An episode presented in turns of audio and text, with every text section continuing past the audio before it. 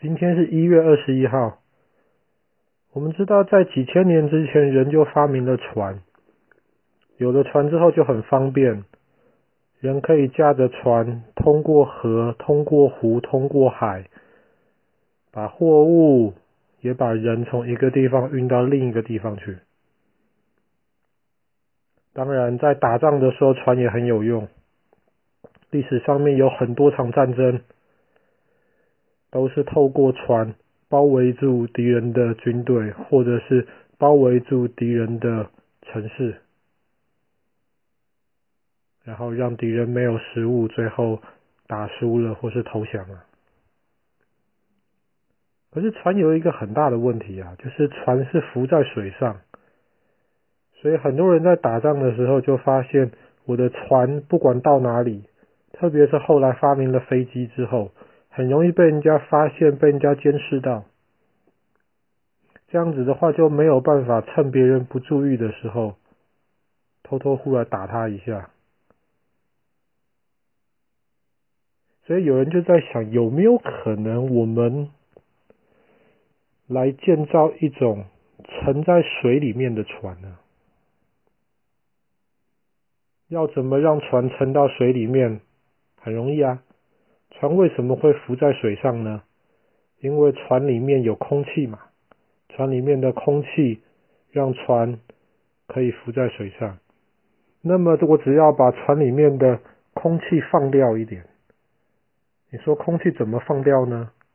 比方说，有船舱的一部分有隔开来，平常里面是空气，但是如果把那个船舱的门打开，外面的海水灌进来的话，里面的空气就被挤出去了，这样子船就没有足够的浮力，船就会开始往下沉了。哇，大家觉得是个好主意啊！船如果沉在水里面去的话，这样子航行就不会被敌人发现了。可是船沉到水里面去要怎么航行呢？因为我们知道后来的船大多数都是用柴油。用柴油引擎，那么柴油引擎在工作的时候需要空气啊。那么船沉到水里面去之后没有空气啊。你如果船沉在水里面，打开柴油引擎的话，那么柴油引擎可能就会把船舱里面全部的空气都用掉了。那么船舱里面的人就没有办法生活下去了。所以大家就想。啊，如果我们要坐在这种沉在水里面的船了的话呢，我们就需要让它的马达浮在水面上的时候是可以用柴油的。然后这个柴油马达一方面让船浮在水上的时候提供给它动力，可是另一方面呢，这个柴油马达可以帮一个电池充电，这样子船沉到水里面去了之后。柴油马达就可以关掉，就可以用这个电动马达了。哇，这是一个好主意啊！所以后来就根据这样子的想法，人类造出了潜水艇。有了潜水艇之后，打仗很方便。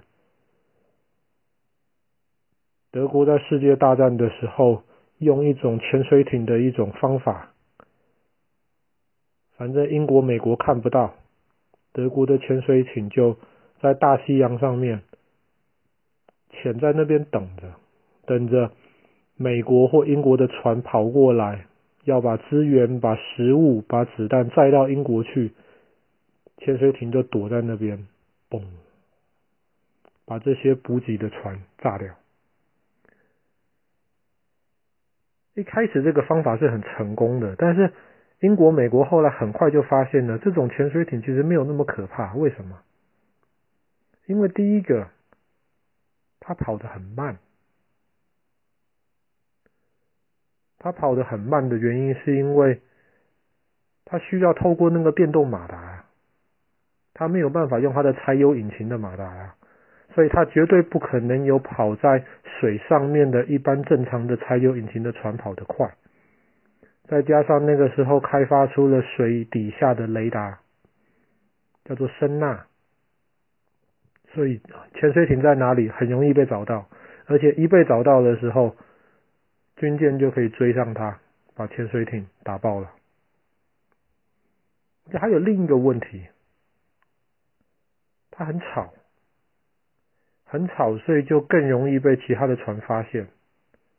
而且当它要攻击、要射出它的水雷、要炸毁这些补给船的时候，它得浮到水面上来，这样子它的位置就又更容易被发现。所以没有过几年，德国这种潜水艇的打法就被英国跟美国破解了。后来第二次世界大战结束了，大家就在想，有没有办法改良潜水艇的？因为潜水艇人家看不到嘛，有没有办法改良它呢？毕竟海面上这么大的地方，你也不可能随时随地都用那声呐去测每一个地方。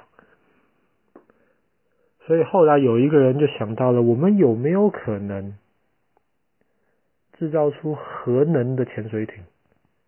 我们知道有核能电厂嘛，有没有可能做出来这种核子的潜水艇呢？后来大家就开始试，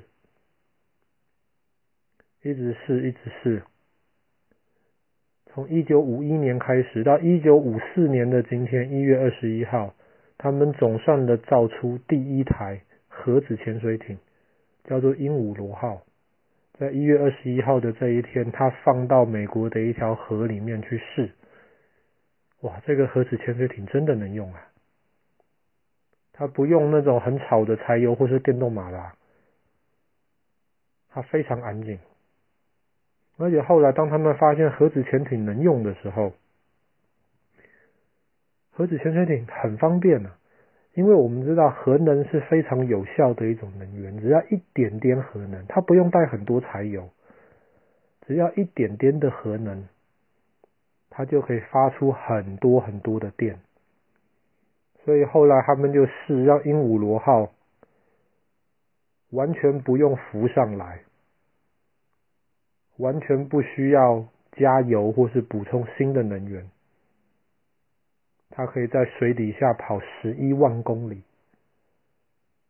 至少十一万公里，这个已经可以把全世界绕大概快四圈了。所以，如果有一个国家有核子潜水艇，在没有打仗的时候，它就可以放到海里面去。没有打仗，其他国家也不会用声呐来找它，而且而且核子潜水艇可以潜得很深。他就躲在全世界海里面的任何一个地方，没有人知道。等到要打仗的时候，核子潜水艇可能会偷偷的冒出来，去攻击他敌人的军舰。而且后来发明更厉害的核子潜水艇，上面可以载飞弹，甚至可以载核子弹。我们去年十月讲到古巴飞弹危机的时候，那个时候。全世界就差点打起了第三次世界大战，因为苏联有一艘核子潜水艇潜到水底下，然后暂时没有办法用无线电跟莫斯科联络。美国那个时候在核子潜水艇的位置上面丢了一些水雷下去，本来只是希望逼着那个核子潜水艇浮上来，结果核子潜水艇里面的队长。以为美国的军队是要攻击那个核子潜水艇，那个核子潜水艇里面还有带着核子弹，他如果那个时候按下去核子弹的话，核子弹就打到美国了，苏联跟美国就开始打仗了。还记得这个故事吗？忘记的话，等到今年十月的时候，我再提醒你一次吧。好吧，今天故事就讲到这里啦。一九五四年的今天，全世界核子潜水艇第一次的。成功的建造出来，从此就改变了在海上打仗的习惯了。